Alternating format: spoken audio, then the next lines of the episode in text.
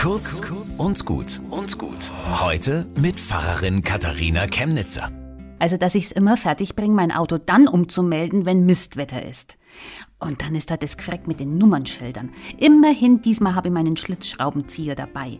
Es regnet und schneit und der Wind pfeift mich zum Eingang der Zulassungsstelle, hält mich dort ein Mann auf, Bart, gebrochenes Deutsch, ob ich für seine Zigarette Feuer hätte. Wer mich kennt, ich bin sowas von Nichtraucherin, leider nein. Kaum bin ich drin, schlägt mir im Gang der typische Geruch entgegen, wie nur ein Büro von einem Kettenraucher riecht. Entschuldigung, hätten Sie kurz ein Feuerzeug für mich? Und schon habe ich's in der Hand. Also raus und ich gebe Feuer. Der Fremde freut sich und ich mich auch.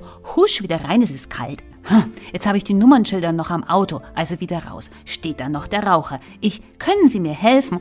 Und er macht mir wirklich die Schilder ab. Und in der Zeit erfahre ich von Syrien, von den Großeltern, die zurückgelassen wurden und dass er Arbeit hat.